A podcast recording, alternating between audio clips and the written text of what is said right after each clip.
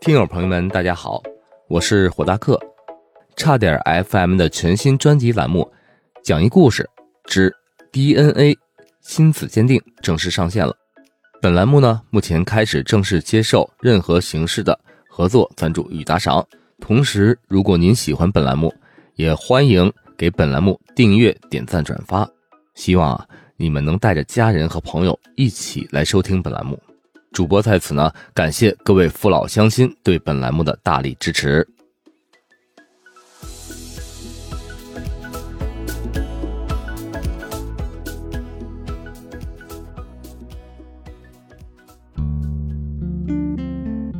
大家好啊，我们上回啊说到了福哥离婚之后，小美才告诉福哥为什么当时逐渐远离的真相。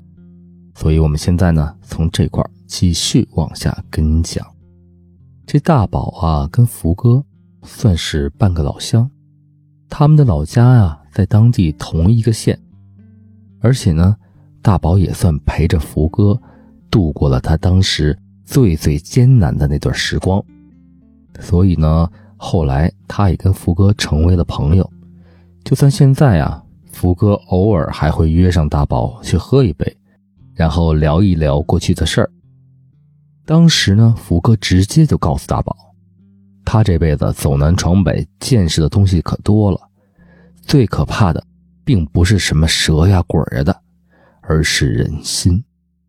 尤其是那种和自己同床共枕了将近几千个日夜的人。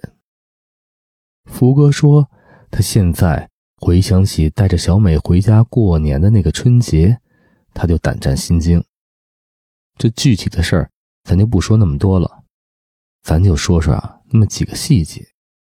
这第一个就是那年春节的当天，善良女给小美打了个电话，在电话里把小美骂的那个口血喷头，说你凭什么回我们家过节？我和你二十多年的朋友了，你的良心都被狗吃了。而第二个细节。就是善良女给福哥的父母也打了电话，她告诉福哥的父母，自己只是跟福哥闹点小的别扭，过那么一阵儿啊就好了，而且呢再三的交代福哥的父母，千万不要把自己打过电话这事儿跟福哥说，免得他福哥多想。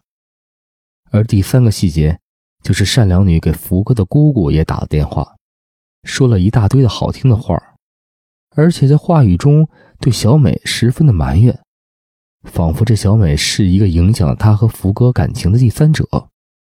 因为他知道福哥的姑姑是一个性情急躁又很直的人，所以当天晚上在他们一家子吃年夜饭的时候，福哥的姑姑就说了那么几句指桑骂槐的话。福哥他自己当时还觉着很奇怪，没想到这背后还有这样的。让人恐怖的事儿，而在他们饭后，福哥的姑姑更是趁他不在的时候讽刺了小美几句，这也就导致了小美第二天吵着要回家。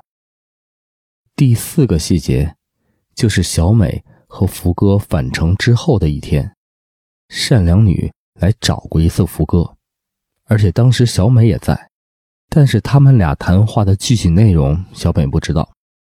当时福哥的意思就是希望善良女赶快和他离婚，他直接明了的告诉这善良女自己已经喜欢上小美了，不希望你再来打扰他们的生活。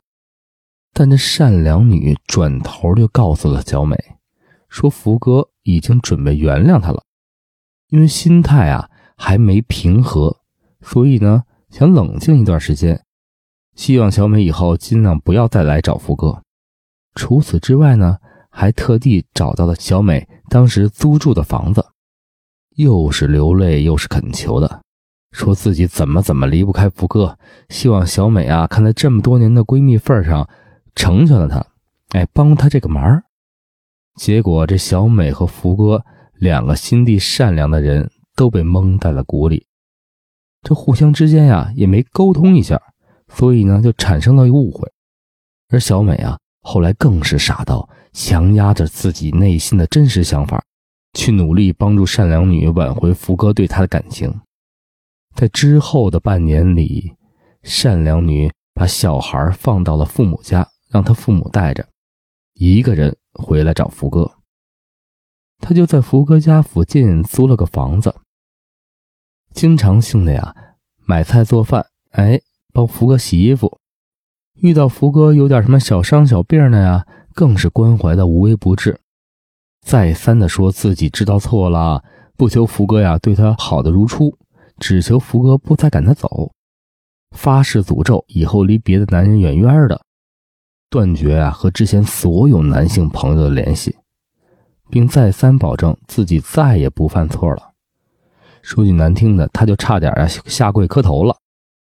而小美呢，也偶尔会帮着劝说福哥，说这善良女真心悔过了，如果离开他就没办法活下去了，希望这福哥能接受。这福哥呀，本身性格就弱，耳根子软，然后呢，心也软，遇事啊还犹豫不决。他公司的下属如果犯了错误，他都以谈心为主，从来不恶语批评人。况且呢，他和这个善良女这么多年的感情在那儿摆着呢。半年时间过去，他呀也就勉强接受了善良女。他跟他说，先让他回来看看，哎。观察一下表现再说。所以这说啊，还是那句老话可怜之人他必有可恨之处。如果不是这福哥这种遇事不决的性格，哎，也不会导致之后更大的悲剧出现。这善良女回来以后，确实改变的非常大。之前在家基本是不做饭，哎，只简单做点家务。现在厨房、家里家外的，嘿，一把抓。而且呢，手机里除了亲戚之外，根本一个别的男性的号码都不留，也不再说啊出去上班的事儿了，就一心一意的在家里陪着福哥，让福哥呀去感受当时失去的那份温馨。这善良女他们一家的父母，可能他们都商量好了，从来呀没有让小孩给这善良女打过电话。至少说是当着福哥的面哎，没打过这电话，以此啊，让福哥的心态能慢慢的平复下来。就这么着，这日子一晃又过去了一年多，福哥终于勉强的能面对善良女过去的那些事儿了。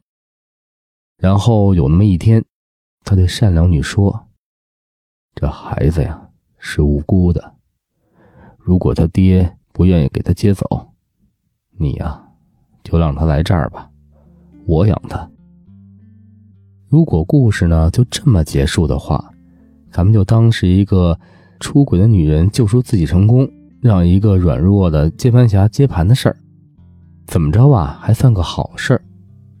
可是呢，事实告诉我们，这有些人呀，就是蛇毒之心。即使你对他再好，再大度的将他护在怀里，捧在手心儿，哎，等他但凡感觉到了安全了，没事了，就马上回过头来狠狠的咬你一口。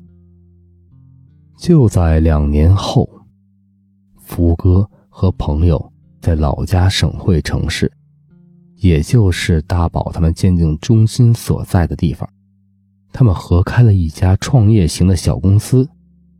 因为创业有风险，福哥呢也不想从原来的稳定的公司离职，而是申请调换了区域，担任了自己这小公司所在的省的区域经理。因为公司的日常运营啊，基本都是由他朋友负责，福哥呢也不用太操心。然后他还想一好事儿我的工作没辞，万一自己创业失败了，我也有饭吃。福哥做事的小心谨慎，从这点上基本体现的淋漓尽致了。但公司是两个人合作，自己总当个甩手掌柜的也不好啊。这运营不透明的话，就容易产生矛盾。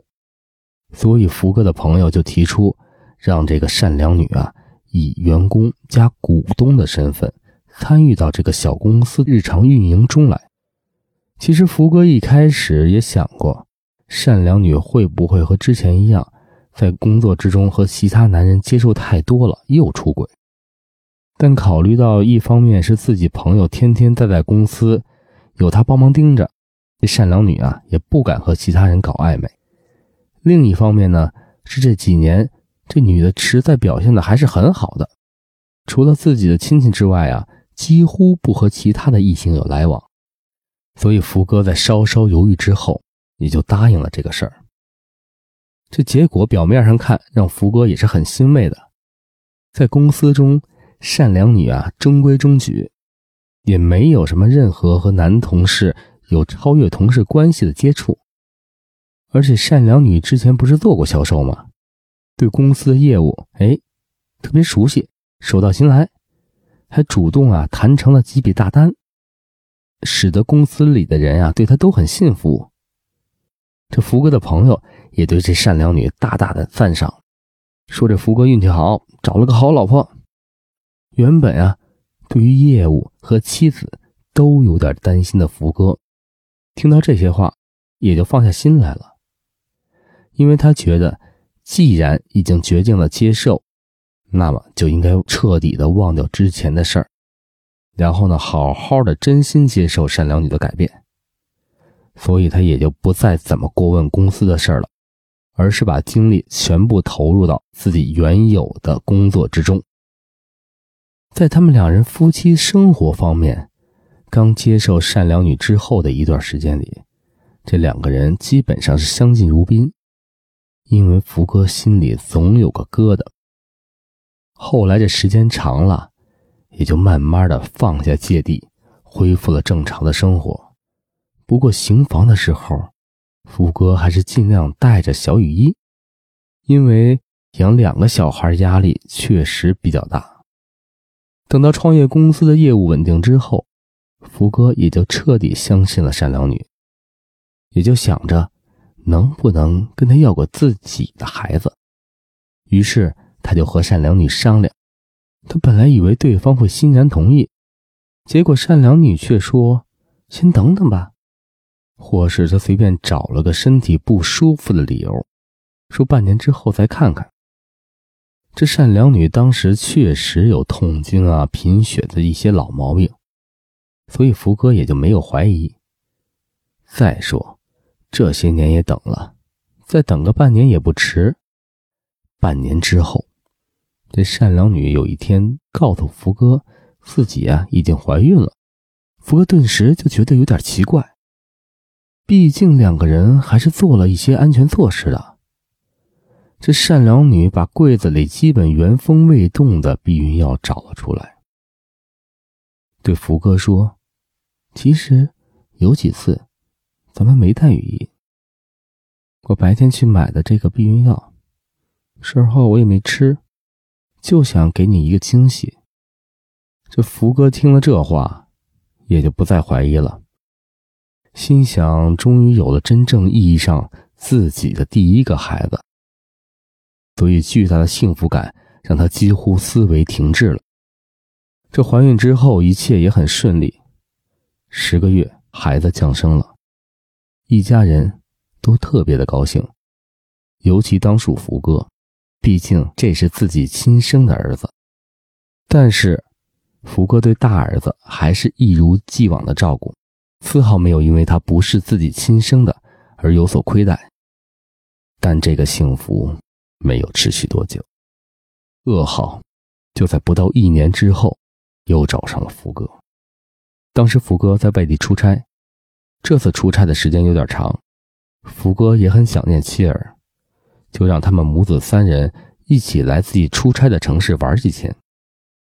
这一开始啊，善良女还答应了，所以福哥就在工作之余做着各种准备，什么订酒店套房啊，买各种小孩用的东西啊。安排去哪玩啊？安排这些行程、租车什么的，只为了这几天他们能短暂的在这儿玩的好、住的好、踏踏实实的过几天日子。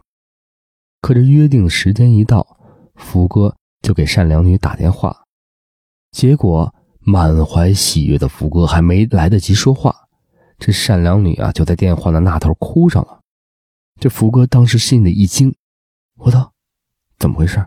他冥冥之中仿佛的觉察有了那么点事儿要发生在自己身上。我不想过来了。为什么？我，我想离婚。离婚？为什么？没有为什么，就就是想离婚。到底为什么？不想说了，我好累。等你出差回来再说吧。你别开这种玩笑好吗？喂喂，电话就这么被挂断了。福哥赶忙再把电话打了过去，但是传来的声音却显示电话已经关机。福哥说：“那一刻，他差点气疯了。他一直拼命的打着妻子的电话，结果始终传来的，就是电话已经关机。”他跟大宝说：“那一刻，他绝望的想从宾馆的十二楼跳下去。”当时屋里正烧着一壶开水，他想抓住那壶开水，从自己的头顶淋下去，彻底让自己痛彻心扉。电话一直关机，福哥什么都顾不上了，直奔火车站。他坐了最早的一班火车，次日的凌晨就赶回了家。回到了家里，这善良女还在床上睡着。福哥把他喊了起来，强忍住内心的狂躁和痛苦，问他为什么要离婚。这善良女一口咬定，就是不想过现在的生活了，说生活中已经没有了激情，而剩下的只是亲情，这不是他想要的。他要离开福哥，去过自己真正想要的生活。当然，现在无从得知，一个有了两个小孩而后出轨，老公又如此包容她的女人，是以什么样的无耻心态说出了这句话？而现在只能知道，福哥在听了之后什么都没说，转身出门。他找了一个二十四小时的便利店，买了一箱啤酒，就那么呆呆地坐在马路边买醉。第二天，福哥清醒过来。经过一夜的压力，他自己表面上表现的平静了很多。他准备回家继续谈判，想着如果只是感情出了点问题，为了孩子，他也一定要把善良女留下来。他回想起自己这段时间比较忙之后，确实对善良女稍微的没有以前那么关心了，所以他也很自责。所以说，福哥就是这样的人，遇到问题，他首先从自己的身上找原因。但是事情并不是他想象的这样。善良女这次态度很坚定，理由依旧是那一个：没有激情了，想过自己的生活。总之，这婚非离不可。福哥终于爆发了，一反常态的不再对善良女唯唯诺诺，他发狠地说。如果只是这个理由，我坚决不会同意离婚。善良女一看福哥急了眼，态度也没有余地。她犹豫不决之后，才说出了真正的真相。原来善良女的初恋，就是当时那个男的，上学时候那个男的，已经辞去了工作，过段时间就要从外地回来了。而他们两个已经约好了，等他回来之后，就和福哥离婚，然后嫁给他。当时听福哥说到这里，说真的，大宝真的有种冲动，干脆一刀把这个所谓的善良女砍了。一个这么多年爱你、包容你、为你付出了无限多的男人，就因为你初恋情人的一句话，你居然要和他离婚，再去嫁给一个不知话语真假、不知未来几何的初恋情人，这是什么脑残的表现？相信听到这里的朋友会一样的愤怒，更何况当时处于漩涡中心的福哥呢？但大宝没有想到的是，福哥说，在善良女告诉他真实原因的那一刻，他满腔的愤怒瞬间就化为了乌有，而他只剩下一种解脱之后的快感。对，你们没有听错，就是这个。福哥说的，就是解脱之后的快感。他说，其实重新接受善良女的那一刻，他就预感到了可能会出现如今的状况，只是当时犹豫不决，害了自己。而这次善良女再次出轨，终于让他从内心深处彻底的解脱了。当时他只有一个想法，就是最快的速度离开这个善良女，和她断绝一切的关系，越快越好。于是福哥马上同意了离婚，但是有一个条件，两个小孩他都要，因为他怕善良女带过去和他初恋在一起，会让小孩受到欺负。但听到福哥不让他带走孩子的时候，善良女又犹豫了半天。她说出了一句彻底让福哥心稀碎稀碎的话：“老大可以跟着你，但是老二不行，因为他的父亲就是我初恋情人。”福哥说，他当时听到之后真的崩溃了。他从来不动手打女人的他。从来不动手打女人的他，冲上去就掐住了善良女的脖子。他嘶吼道：“你说什么？你有本事再说一遍！”善良女当时就表现得很平静，她慢慢挣扎开道：“老二是我和初恋的孩子，我和你每次做，要么戴套，要么就是事后吃药，但是和他没有。”所以这孩子肯定是他的。福哥那时候的心情，应该不用再去描述了，只是觉得现实很残忍。真的，有时候命运就是如此的不公。即使你做的再好，付出的再多，遇到的人不对，你的付出不但得不到任何回报，而且有可能你换来的是巨大的伤害。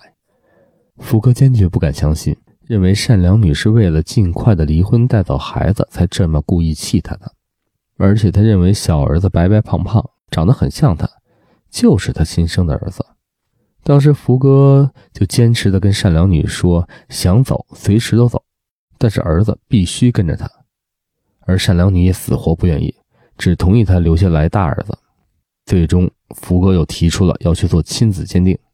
这善良女也心知啊，这是唯一的解决办法，所以也就同意了。于是，这便发生了之前大宝所说的福哥来到鉴定中心的那一段故事。最后的结果，呃，自然是俩人离婚了。福哥呢，也终于解决了问题，而两个小孩都没要，全让善良女带走了。这女人啊，也知道理亏。这女人啊，当时没有提出要分房产。只带走了部分的现金，但是还有自创公司所有的股份。而福哥事后才知道，就是这个公司的股份，才是导致善良女离开的主要原因。福哥后来和大宝喝酒，提起这事儿，还说自己做错了事儿，不该啊让善良女代替自己担任公司的股东。但是大宝告诉他，其实这是他做的最对的一次决定。虽然损失了一点的钱，但是如果没有这个公司，善良女也不会那么快的离开他。那么很有可能埋在他身边的这颗人肉炸弹，会等到他陷入的更深的时候才会爆炸。爆炸的越晚，对他伤害就更深。还不如趁早的解脱了呢。哎，福哥听完之后觉得大宝说的很对，而整件事结束的很快，没有任何的拖泥带水。亲子鉴定结果出来的第二天，他们两个人就带着户口本把离婚办了。这夸张的是，一个星期之后，这善良女就和她的初恋情人跑到他们本地的民政局，就把证领了。哎，人家结了婚了，没听错啊。仅仅一个星期之后，俩人就这么厚颜无耻的结婚了。善良女想要爱情，想要刺激，想要激情。至于什么伦理道德、感恩之心，那是什么？值多少钱？那能当饭吃吗？说真的，我既为福哥感到不值，因为这个世界最最无法揣测的东西就是人心。福哥现在偶尔还会提起善良女，说这个女人其实人还不错，对朋友还挺善良的。很多熟悉他们的朋友都说她其实是个好人，只是感情方面太自私了，不懂得尊重别人的付出，而这种人只能适合做朋友，不适合做恋人。大宝听了这些之后也是挺无语的，只能陪着笑笑。可怜之人必有可恨之处，不是福哥这样的男人也惯不出这样的女人。两个人的境遇完全是两种极端对立性格交汇出来的产物，缺一不可。好了，今天的故事就讲到这里，我们下次再见吧，拜拜。